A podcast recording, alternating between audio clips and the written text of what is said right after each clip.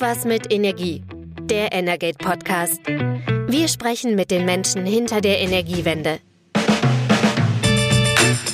Herzlich willkommen zu unserem wöchentlichen News Update. Heute ist Freitag, der 17. Februar und wir zeichnen am Morgen auf. Mein Name ist Christian Selus und bei mir ist Carsten Wiedemann. Hallo Carsten. Guten Morgen. Carsten, wir wollen heute auf verschiedene Themen gucken, unter anderem vielleicht auf die Renaissance der ähm, europäischen Solarindustrie. Ähm, wir gucken auf einen Streit um einen neuen LNG-Standort nahe Lubmin. Und lass uns aber mal einsteigen mit dem Thema Wasserstoff. Nach langem Warten und Zögern hat die EU-Kommission endlich Kriterien vorgelegt ähm, dafür, wann Wasserstoff als grün gilt. Warum ist das so wichtig? Ähm, weil es sozusagen, also es geht wie immer eigentlich um, um Geld sozusagen oder um sozusagen darum, dass man den eingesetzten oder hergestellten Wasserstoff auch absetzen kann. Und das lohnt sich für die Unternehmen natürlich nur, wenn die was davon haben, sprich, wenn sie das anrechnen können auf eine Quote. Und ähm, die erneuerbaren Energien-Richtlinie der EU-Kommission macht da halt Vorgaben und ähm, durch diese Änderung soll jetzt gewährleistet werden, dass man eben aus Wasserstoff produzierten Kraftstoff, äh, also E-Fuel, auf die Quote zum Einsatz von Erneuerbaren äh, im Verkehr anrechnen kann. Und das ist dann natürlich, dann kann der Hersteller, klar, der die herstellt, kann dann eben an die Mineralöle herantreten, das dahin verkaufen und die können das eben auf die Quote anrechnen, die sie erfüllen müssen. Also es sichert sozusagen den Absatz. Und deshalb hat die EU-Kommission ähm, das Thema grüner Wasserstoff eben jetzt mit bestimmten Kriterien hinterlegt. Wie sollen die aussehen? Also es gab, das muss man vielleicht nochmal vor, vor, vorab schicken, einen riesenlangen Streit oder, oder eine riesenlange Debatte darum, denn äh, eigentlich war der Auftrag an die EU-Kommission schon 2018 ergangen, dass sie das bis 2021 Ende vorlegt. Jetzt äh, haben wir 2023 schon nicht mehr ganz so am Anfang. Ähm, und jetzt liegen diese Kriterien erst vor. Es hat also sehr, sehr lange gedauert, was daran lag, dass sich vor allem äh, die Unternehmen, die Industrie dagegen gewehrt hat, dass diese Kriterien zu streng ausfallen weil eben die Befürchtung da war, dass äh, wenn man das zu streng auslegt am Anfang, also zu hohe Ansprüche an die Produktion stellt, dass dann eben keiner aufbaut. Und das findet sich jetzt auch in diesen Kriterien, die sagen eben unter anderem, äh, dass äh, man der Strom, der für die Elektrolyse eingesetzt wird, also für die Wasserstoffproduktion aus neu gebauten, aus neu zugebauten Anlagen kommen soll, die nicht älter als 36 Monate sind. Das ist ein Kriterium. Es gibt eine zeitliche Korrelation, also der zwischen Elektrolysestromproduktion, äh, also aus erneuerbaren Energien und dann dem Einsatz in der Elektrolyse sollen irgendwann, das soll innerhalb von einer Stunde passieren. Das ist aber auch noch nicht scharf gestellt. Bis 2030 kann man das monatlich machen. Das gilt auch für die Regelung zum Zubau von Erneuerbaren. Die ist auch erstmal aufgehoben. Also wer jetzt bis 2028 eine Anlage braucht, muss das erst im Jahr 2038 nachweisen. Also sprich, ähm, man kann erstmal bauen, ohne da jetzt so ganz scharfe Kriterien haben, zu haben.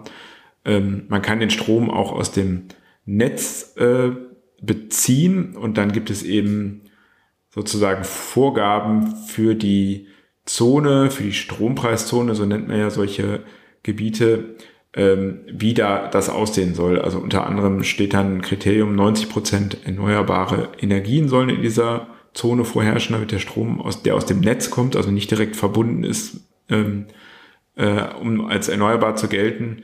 Und ähm, es gibt da auch noch ein anderes Kriterium, was insbesondere in Deutschland, glaube ich, dem einen oder anderen ziemlich sauer aufgestoßen ist. Ähm, da geht es äh, darum, dass man auch einen Wert festgelegt hat in Gramm pro Kilo, äh, in Gramm pro Megawattstunde, sozusagen, wie dreckig der Strom sein darf. Das kannst du vielleicht nochmal erklären und auch warum das eben für Streit gesorgt hat. Tatsächlich ist es eben so, dass man, dass er einmal verlangt wird, wer künftig einen Elektrolyseur betreibt und ähm, daraus dann grünen Wasserstoff vermarkten will, dass es eben darum geht, dass er zusätzlich erneuerbare Energien ähm, produziert. Ich glaube, da ist sozusagen die Sorge dahinter, dass wenn jetzt überall ähm, Elektrolyseure entstehen und der Ökostrom dort verbraucht wird, dass er dann in den anderen Märkten fehlt. Das soll eben tatsächlich einen Anreiz liefern, ähm, dass mehr erneuerbare Energien gebaut werden. Und die Ausnahme gibt es eben, wie du gerade gesagt hast, in Regionen, wo, wo es 90 Prozent ähm, äh, erneuerbaren Anteil gibt. Ähm, das sind, wenn man auf Europa guckt, eben nur sehr wenige Länder mit sehr hohen erneuerbaren Anteilen, Schweden, Norwegen, die Schweiz. Ähm, Und dann kommt noch eine andere Regelung dazu, die hat tatsächlich in Deutschland sorgt die für sehr viel Unmut. Äh, die besagt, äh, dass der CO2-Ausstoß in einer bestimmten Regelzone, wenn der unter 18 Gramm CO2 pro Megajoule liegt, das ist eine komplizierte Berechnung, aber wenn dem so ist, ähm, dann kann man auch Netzstrom beziehen, ähm, im Elektrolyseur Wasserstoff produzieren und dann gilt er als grün. Und diese Regelung trifft in Deutsch, äh, in Europa eigentlich eben besonders für ein Land zu, nämlich für Frankreich was bedeuten würde, dass man auch aus Atomstrom Wasserstoff produzieren kann, der sogenannte rote Wasserstoff. Er ist eigentlich nicht, nicht grün. Die Bezeichnung, die man gefunden hat dafür, ist bisher rot, aber die EU-Kommission macht jetzt einen Vorschlag und sagt, auch der rote Atom, äh, der rote Wasserstoff aus Frankreich ist dann ähm, als grün zu betrachten ähm, kann als nachhaltig vermarktet werden und ähm, ja, das ist auf jeden Fall noch ein, ein ordentliches Streitthema. Genau. Und zwar aus, aus zwei Richtungen. Die eher grünere Seite sagt, naja, da hat die EU-Kommission sozusagen ihren Ansatz aufgegeben, dass eben zusätzliche Erneuerbare gebaut werden sollen, weil die Betreiber müssen jetzt sozusagen, wer unter dieses Kriterium fällt, was du gerade beschrieben hast, die müssen dann noch ein PPA abschließen. Der sorgt aber jetzt ja nicht unbedingt für zusätzliche Erneuerbare. Und äh, andere wiederum sagen, also zum Beispiel aus der Industrie vor allen Dingen, naja, das ist schon ein Nachteil für uns hier, äh, beispielsweise in Deutschland, denn wir können das, können das eben nicht, weil wir nicht diese, diese Werte haben. Wir haben natürlich auch nicht diesen hohen Atomstromanteil. Das heißt, der Wasserstoff, der dann in Frankreich produziert wird, das ist da einfach einfacher, also ein Wettbewerbsvorteil.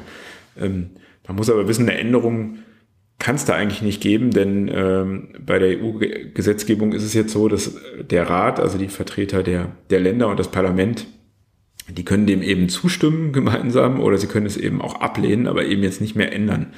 Ähm, das war jetzt eh schon die zweite Runde, dass die EU-Kommission da was vorgelegt hat.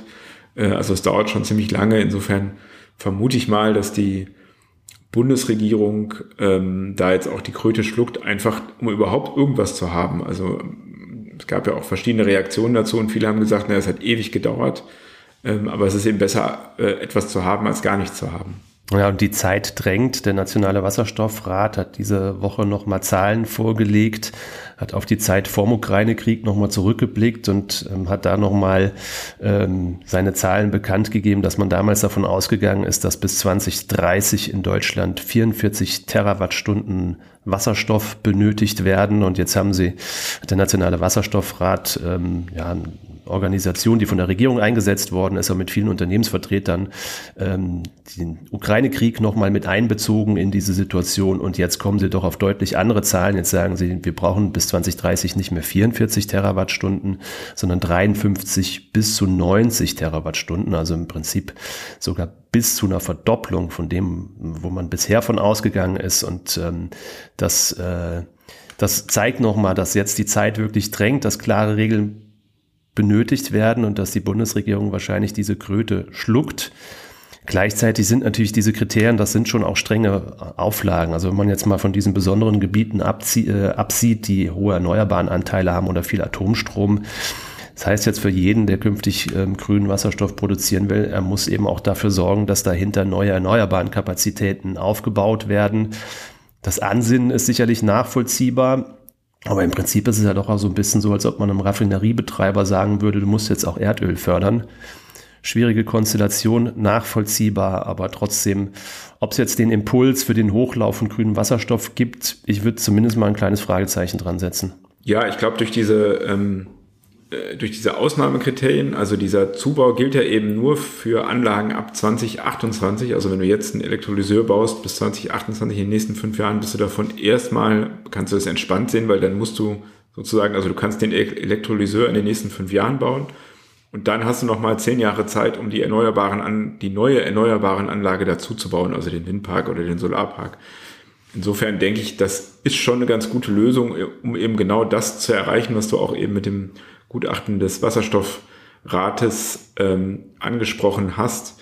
Ähm, es geht jetzt darum, eben sehr schnell, also wir reden ja schon seit zwei, drei Jahren sehr intensiv über Wasserstoffhochlauf, ist aber nicht passiert bisher. Ein großer Grund war, diese Kriterien fehlten und damit auch die Investitionssicherheit für die Investoren. Und damit hat man, glaube ich, eine ganz gute Lösung gefunden, zu sagen, okay, baut jetzt erstmal eure ähm, Wasserstoffanlagen und dann guckt ihr im zweiten Schritt, ähm, wie ihr da den Grünstrom zusätzlich erzeugen könnt. Ein kleiner Haken ist allerdings auch drin, der wurde auch kritisiert. Äh, in der Verordnung steht auch drin, dass die Mitgliedstaaten ab 2027 wiederum abweichen können und auch eigene Kriterien, die vielleicht auch verschärft sind, beschließen können. Ähm, davon haben jetzt natürlich viele Angst, dass dann äh, doch wieder so eine, ja, die, die, die einzelnen Staaten dann doch wieder irgendwas beschließen im, im, im Alleingang, was dann wiederum die Investoren verschrecken könnte. Also das ist vielleicht noch so eine kleine Hürde, die da drin steckt. Aber erstmal denke ich jetzt, ein, einen ersten Push könnte das schon geben. Ob der ausreicht, das muss man dann eben zweiten Schritt sehen. Ja, Wasserstoff ist die Zukunft. Die Gegenwart ähm, ist immer noch so, dass wir uns damit beschäftigen, wie wir russisches Pipeline-Erdgas durch LNG ersetzen können. Und ähm, da gibt es verschiedene Pläne und an einem Standort gibt es jetzt Streit in Lubmin nämlich. Genau, es gibt diese Kritik, das hast du erwähnt, aber vielleicht sollten wir vorher dann nochmal darauf gucken, worum es genau bei diesem Vorabend äh, eigentlich geht. Genau, es gibt ja an verschiedenen ähm, Standorten in, in, Deutschland sind jetzt sozusagen, ja, sind sogenannte schwimmende LNG-Schiffe erstmal angelandet, über die ähm, LNG in das Erdgasnetz eingespeist wird. Jetzt geht es im Prinzip in der nächsten Stufe darum, wie kann man diese schwimmenden Konstruktionen dann verfestigen. Ähm, gibt es Pläne an Nord- und Ostsee und in der Ostsee geht es vor allem um den Standort Lubmin, das ist bei Greifswald, eigentlich ein traditioneller Energiestandort, kann man sagen, weil dort auch ähm, zu Zeiten der DDR schon ein Kernkraftwerk errichtet wurde. Dann ist es der Anlandepunkt der beiden Nord Stream 2 Pipelines.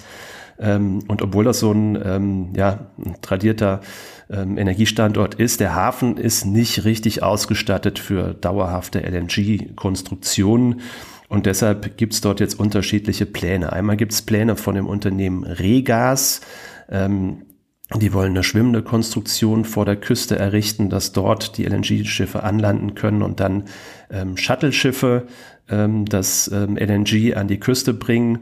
Und dann gibt es noch ein zweites Projekt von RWE und Stena Power und die haben vor, ja, zum Jahreswechsel 2023, 2024 ähm, vor der Küste von Lubmin ähm, sogenannte LNG Plattform zu errichten. Dort sollen dann die schwimmenden LNG-Terminals, also diese FSRUs, anlanden können.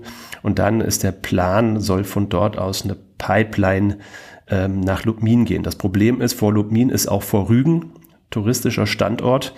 Und ähm, ja, da gibt es momentan relativ viel Kritik an dem Projekt. Genau, ich glaube, das sind vor allem äh, Bürgermeister, die da ähm, sich dagegen wehren und sich auch schon ans ähm, Bundeswirtschaftsministerium gewandt haben.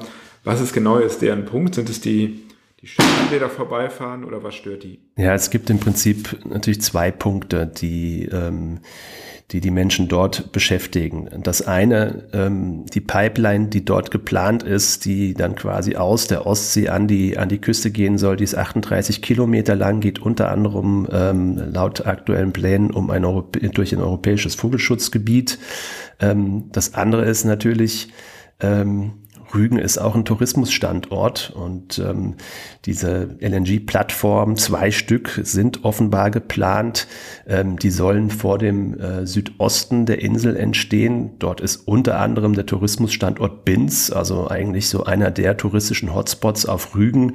Und da haben sich jetzt die Bürgermeister zu Wort gemeldet und haben natürlich große Sorge, dass es negative Einflüsse auf den, auf den Tourismus hat, ähm, wenn dort solche Plattformen entsteht. Ähm, ich kann mich dran erinnern, ähm, einer meiner ersten ja, ähm, dienstlichen Reisen, als ich nach Berlin gekommen bin, um für Energate zu berichten, ähm, ging auch auf den DAS, da ging es, ähm, oder ging auf den DAS, also sozusagen die, die touristische Nachbarinsel von Rügen, da ging es um den Offshore-Windpark Baltic 1 von ENBW, da gab es auch große Sorgen der Tourismusverbände, dass es negative Einflüsse hat. Ähm, ja, man muss aber sagen, wenn man dort, wenn man am DAS ist und da mal Richtung, Richtung Meer rausguckt, der Offshore-Windpark ist 16 Kilometer entfernt, man sieht ihn aber winzig klein am Horizont. Jetzt ist es hier vor Rügen eine andere Sache, ähm, weil die Plattformen sind nur so rund fünf Kilometer ähm, von der, von der ähm, Rügener Küste entfernt geplant und die werden dann sicherlich schon deutlich sichtbarer sein. Ähm, deshalb gibt's offensichtlich vor Ort schon einiges an Kritik und die hat eben jetzt Mecklenburg-Vorpommerns Wirtschaftsminister Reinhard Mayer von der SPD aufgenommen, indem er ehrlich gesagt eigentlich ein bisschen vorgeprescht ist, weil ähm, RWE als, als Betreiber dieser künftigen Plattform will die Pläne dazu eigentlich erst im April vorstellen. Und jetzt hat der Wirtschaftsminister ähm, die lokalen Medien eingeladen und vorab schon mal einen Termin gemacht, und ähm, eigentlich ja deutliche Kritik an dem Vorhaben auch geäußert. Also ähm, er spricht von einem erheblichen Eingriff und ähm, ja, bevor jetzt die Pläne von RWE wirklich an die Öffentlichkeit gelangt sind, äh, verlangt er jetzt eigentlich schon die Prüfung einer alternativen Route. Er hat auch den Hafen Bukran ins Gespräch gebracht. Das ist ein Industriehafen auf Rügen. Ähm, von dem sind auch die ähm, Ostsee-Windparks ähm, beliefert worden. Und ähm, diesen Standort bringt er jetzt ins Gespräch, ob der nicht für die LNG-Anlandung in Frage kommen könnte. Ähm, ja, es ist eigentlich schon, kann man sagen, eigentlich ein Foulspiel ähm, des Ministers, dass er jetzt sozusagen schon so vorab ähm, in die Kommunikation geht. Ähm, ganz interessant. Ähm, ich habe nachgefragt beim Ministerium, gibt es dazu noch eine Erklärung, weil der Termin tatsächlich ging eben an die lokalen Medien. Das Pressegespräch fand sozusagen im kleineren Kreise statt. Ähm, es gibt aber weder eine Aufzeichnung und es gab auch keine Pressemitteilung zu dem Termin, was man sonst, na, was sonst doch schon die Regel ist, wenn ein Minister irgendwo ein Pressegespräch macht, dass das Ministerium das auch nochmal mit einer schriftlichen Erklärung begleitet. War jetzt in dem, ähm, in dem Fall nicht der Fall. Ähm, Reaktion von RWE, darauf haben wir noch nicht gehört. Ich glaube, die wird dann wahrscheinlich eher hinter den Kulissen stattfinden und ich kann mir vorstellen, dass es da ordentlich kracht. Genau, die waren wahrscheinlich nicht äh, besonders erfreut. Äh, klar, andererseits kann man sagen, man will ja mit Planungen, also man will die Planungen beschleunigen und das bedeutet manchmal auch, dass man eben schon früher Informationen preisgibt und die Öffentlichkeit mit einbindet, um dann auch schnell reagieren zu können. Aber das bedeutet natürlich immer, dass es alle beteiligten Parteien zusammentun und nicht einer sozusagen die Pläne liegt, äh, um sich vielleicht auch ein bisschen politischen Einfluss darauf ähm, zu verkaufen, äh, zu, zu, äh, zu ermöglichen. Ähm, Im letzten Jahr hat das ja mit den LNG-Anbindungen sonst gut geklappt. Wir reden ja immer von der Deutschlandgeschwindigkeit oder der LNG-Geschwindigkeit, aber hier könnte das jetzt dann doch mal zeigen, dass es dann doch nicht überall eben alles außer Kraft gelassen äh, werden kann, um die Leitung zu legen. Muss man mal gespannt sein, wie das da jetzt weitergeht. Bleiben wir bei dem Thema Deutschlandgeschwindigkeit, aber wechseln das Thema mal. Es gab mal eine Deutschlandgeschwindigkeit ähm, beim Thema Solarindustrie. Ähm, wenn man einige Jahre zurückblickt, war Deutschland führender Standort, was die Produktion von Solarzellen und Solarmodulen angeht. Es gab äh, große deutsche Solarunternehmen, allen voran Solar World, ähm, ein Unternehmen aus Bonn, das ähm, auch in Ostdeutschland große und starke Standorte hatte. Es gab natürlich auch noch viele weitere Euro europäische und deutsche Solarfirmen, aber die sind alle ja, der chinesischen Konkurrenz in den letzten Jahren zum Opfer gefallen. Die Solarproduktion in Deutschland ist eigentlich komplett verschwunden und jetzt gibt es eine Initiative, die das wieder ändern will. Worum geht's genau? Genau, also es geht um diese Renaissance der Solarindustrie in Europa. Das hat äh, verschiedene Gründe. Du hast ja schon mal gesagt, Europa war einst stark. Dann äh, hab, haben die chinesischen, chinesischen Unternehmen auch dank staatlicher Förderung, die gab es natürlich auch in Deutschland durch das EEG, deswegen ist die Industrie hier gewachsen. Aber irgendwann waren die Chinesen eben doch billiger, auch weil die deutschen Unternehmen, sagt man, einfach ein bisschen träge geworden sind und nicht mehr so innovativ waren. Danach kam jahrelang eben alles aus China, also China hat gebaut und hier wurde es aufs Dach geschraubt. Und jetzt erkennt man eben im Zuge verschiedener Entwicklungen, dass es vielleicht doch nicht so schlau war, sozusagen diese Arbeitsteilung einzugehen bei der Energiewende, wenn man so will. Das fing schon mit der Corona-Krise an. Äh, da gab es eben große Unterbrechungen der Lieferketten. Also es war schwieriger, an die Module zu kommen. Die Leute mussten darauf warten. Also das war schon problematisch. Da waren schon die ersten Aha-Effekte, dass man gesagt hat, naja gut, wir haben so starke Ausbauziele bei der Solarenergie. Äh, wir müssen schon sicher sein, dass wir Module kriegen. Ähm, jetzt kommen noch weitere Entwicklungen hinzu, die dann eher so geopolitisch auch sind. Also Europa will eben zu einem führenden Standort für grüne Energien werden. Das haben wir ja schon hier mehrfach besprochen. Die Konkurrenz ist da in China, aber mittlerweile auch in den USA mit dem Inflation Reduction Act, die eben auch Solarenergieproduktion im Land äh, subventioniert, weil er eben gilt, wenn man da unter die, das Förderregime fällt, dann muss man eben auch dort produzieren. Indien subventioniert seine Industrie auch sehr stark. Und in China kommt jetzt noch ein weiterer Aspekt hinzu, ähm, dass die chinesische Regierung wohl Pläne hat, auch einfach die Exporte, also nach ähm, Europa zum Beispiel, was Solarenergie, was die Zellen angeht, aber auch also Module, was Vorprodukte angeht, äh, auch was Maschinen angeht, die man für den Aufbau der Solarindustrie braucht, dass die das eben einschränken wollen. Und in diese Gemengenlage kommt jetzt eben der Vorstoß dieser 25 Unternehmen, die haben einen Brief geschrieben, der uns vorliegt und schlagen der Politik so eine Art Deal vor. Also die sagen, wir verpflichten uns dazu, äh, Solarenergie abzunehmen, also Solarmodule äh, im Umfang von 30 Gigawatt pro Jahr ungefähr oder auch 30.000 Megawatt. Ähm, und im Gegenzug soll die Politik eben die Unternehmen, die das herstellen, unterstützen. Einerseits durch ähm, Kredite, durch Investitions, also um die Investitionen auszulösen, durch Eigenkapitalbeihilfen, durch Bürgschaften, äh, also damit die Leute eben die Produktion aufbauen und gleichzeitig auch durch einen, ja, das wird in diesem Papier Industriestrompreis genannt, grüner Industriestrompreis, also durch günstigere Energiepreise, weil die ja schon im internationalen Wettbewerb in Europa einfach sehr hoch sind.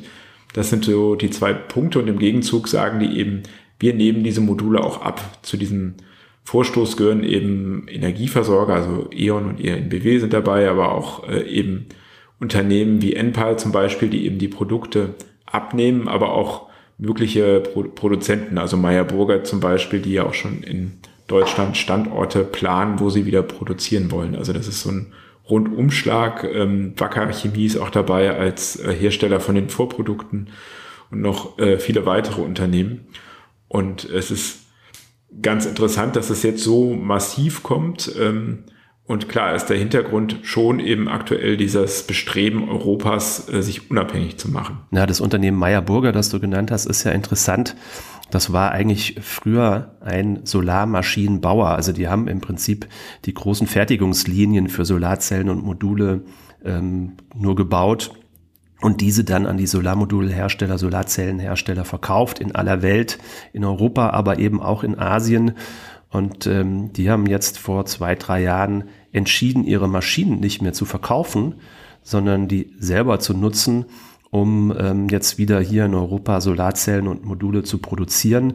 Die haben tatsächlich dann ehemalige Standorte der deutschen Solarindustrie übernommen in Sachsen-Anhalt und Sachsen, wenn ich mich richtig erinnere muss man vielleicht nochmal nachreichen, aber die produzieren jetzt eben wieder hierzulande, ähm, ist im Prinzip der einzige nennenswerte ähm, Akteur, der noch produziert. Der ist natürlich jetzt in diesem, in diesem, äh, in dieser Initiative dabei.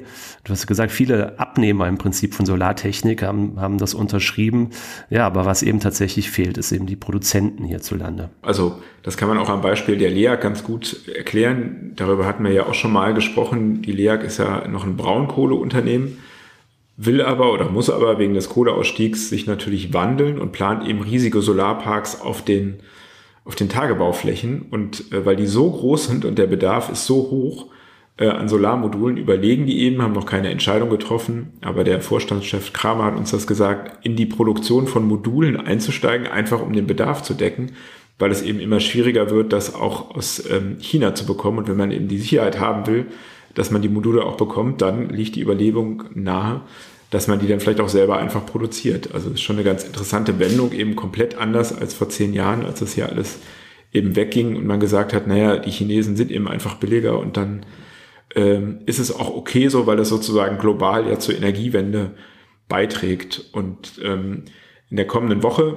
ähm, hat ähm, Wirtschaftsminister Habeck auch zu einem Roundtable eingeladen. Das äh, geht da um die sozusagen den, die, die Industrieproduktion für die Energiewende, um Solarenergie, aber auch eben um Windenergie. Und in dieses Umfeld kommt jetzt natürlich auch dieser Vorstoß dieser, äh, dieser Unternehmen. Und Habeck hat schon an verschiedenen ähm, Stellen geäußert, dass er dafür ähm, großes Verständnis hat. Ähm, er hat öffentlich von äh, vor ein paar Tagen gesagt, also er kann sich auch Abnahmegarantien selber vorstellen für Solar- und Windunternehmen, um eben diesen Schritt zu überbrücken von wir fahren die Produktion hoch und das wird dann verbaut, damit da eben keine Unsicherheit entsteht.